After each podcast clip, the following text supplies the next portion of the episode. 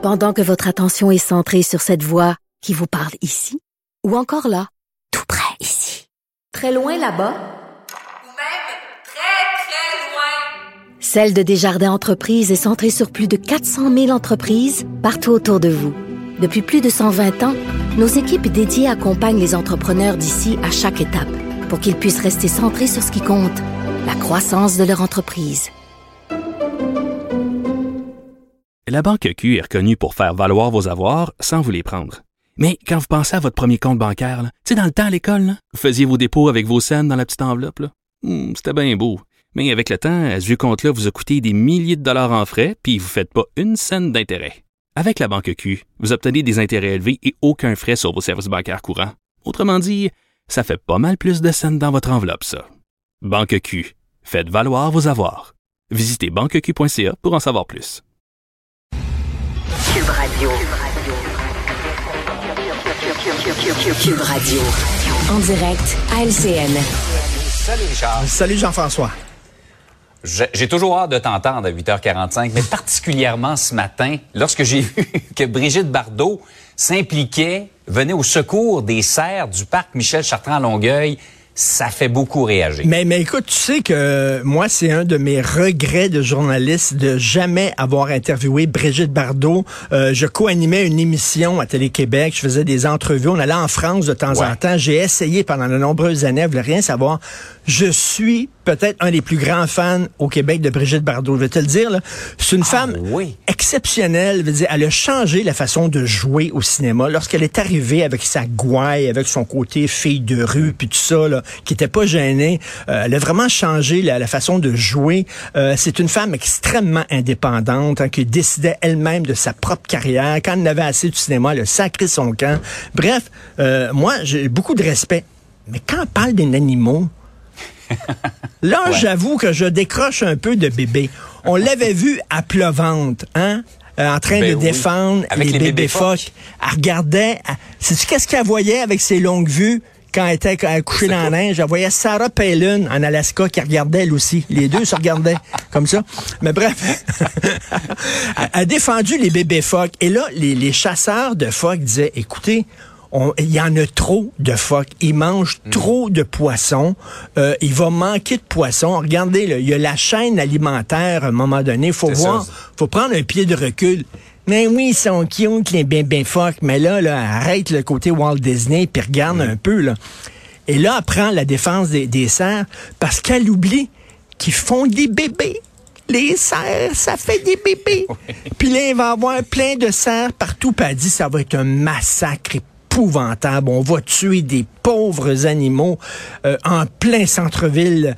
euh, de Bon, Écoute, c'est pas mal plus complexe que ça, quand même. Mais là, elle, tous les, les projecteurs, bien sûr, vont parler maintenant des serres de Longueuil. Ça va, je sais pas si l'ONU, à un moment donné, va prendre une pause de leur discussion sur ce qui se passe en Ukraine pour se pencher sur le, le terrible génocide qui est en train de se passer à Longueuil. On va peut-être envoyer une mission de paix au parc Michel Chartrand, pourquoi pas? on ne sait jamais, avec plein has français là, qui, qui viennent ici.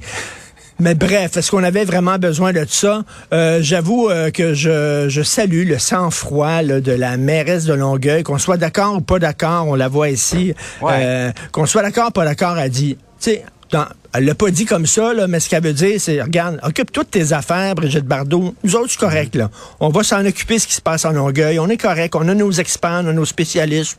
Merci beaucoup. Merci, Mme Bardot. Ça devrait aller.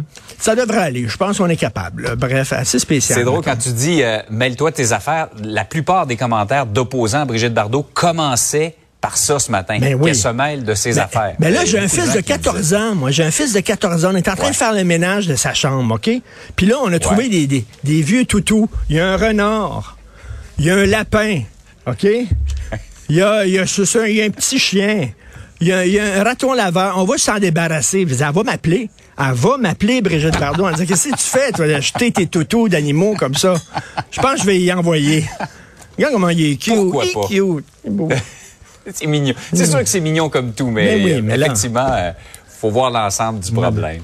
Hey Richard, euh, revenons au problème du Parti libéral du Québec. Rarement une troisième vice-présidence de l'Assemblée nationale a fait autant de, de l'objet d'autant de débats et provoqué autant de chicanes. Une initiative extraordinaire de la Ville de Québec. Alors, euh, moi, je suis déprimé ces temps-ci. La guerre, l'inflation, l'hiver qui arrive, le froid.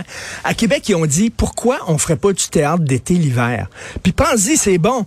Parce que c'est l'hiver qu'on a besoin de rire. Tu comprends? Ils ont dit, on va faire du théâtre d'été l'hiver. Et moi, je suis un fan de théâtre d'été. On se souvient de Faut placer Pépère de Bertrand Leblanc. C'était bon, ça. On se souvient de Peinturer dans le coin, un classique de Gilles Latulippe. Et là, ces deux auteurs qu'on connaît pas vraiment, Franz Benjamin et Marc-Claude Nichols, ils ont dit, euh, ils ont sorti une pièce, c'est Bordel au Parti libéral. Ah! c'est drôle, c'est drôle, ça n'a pas de bon sens. Écoute, là, c'est un parti qui ont perdu. Il y a des revirements de situation. Ah, des portes qui des claquent. là. Il y en a une qui part, puis elle claque la porte, puis la chef aussi, elle se fait sacrer dehors, puis elle claque la porte. Là, ils veulent ramener celle qui a claqué la porte, puis là, ils vont chercher un chef, là, là, un gars qui est tout le temps au bout de sa chaîne, un partisan, là. Puis l'autre, il veut partir, puis même lui, là, là il part d'une... Ah! Rire pour mourir. D'ailleurs, le parti se meurt aussi, d'ailleurs, il faut le dire. Là. Ouais. Écoute, que se passe-t-il au Parti libéral? Il me semble qu'ils ont des questions pas mal plus importantes que ça. Ils sont en train de se déchirer pour un poste symbolique. On savait même pas que ça existait, ce poste-là, qui donne 35 000 piastres de plus par année. Sont-ils vraiment rendus comme ça à scène de même, là, qui sont prêts à faire une farce de leur parti pour 35 000 piastres de plus? Bref, écoute, ça n'a aucun bon sens, mais moi, je pense que ça va être plus drôle encore qu'il faut placer Pépère. Là, c'est faut placer le Parti libéral. Là. vraiment. je pense que la, major... ouais, c'est ça. la majorité des gens euh, souhaitent qu'ils s'attaquent vraiment aux enjeux et qu'ils forment l'opposition officielle comme ils doivent le faire. Ah non, mais c'est le nouveau brou, là. Ça va, ça va jouer pendant 50 ans, cette pièce-là. Là. Nos petits-enfants vont aller voir ça pour rire. là. C'est extraordinaire. Allez voir ça, c'est à Québec, près du Parlement. Hey Richard, passe une belle journée. Merci, bye bye.